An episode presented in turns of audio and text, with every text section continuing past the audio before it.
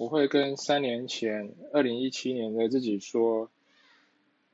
啊，有休假能够安排出国，一定要尽快安排，因为你不知道呃什么时候又发生重大事件啊，可能会不能出国，因为今年有发生这个疫情的关系，所以这是我直接想到的第一件事情。那第二件事情就是赶快加入 Podcast，将自己的想法透过声音，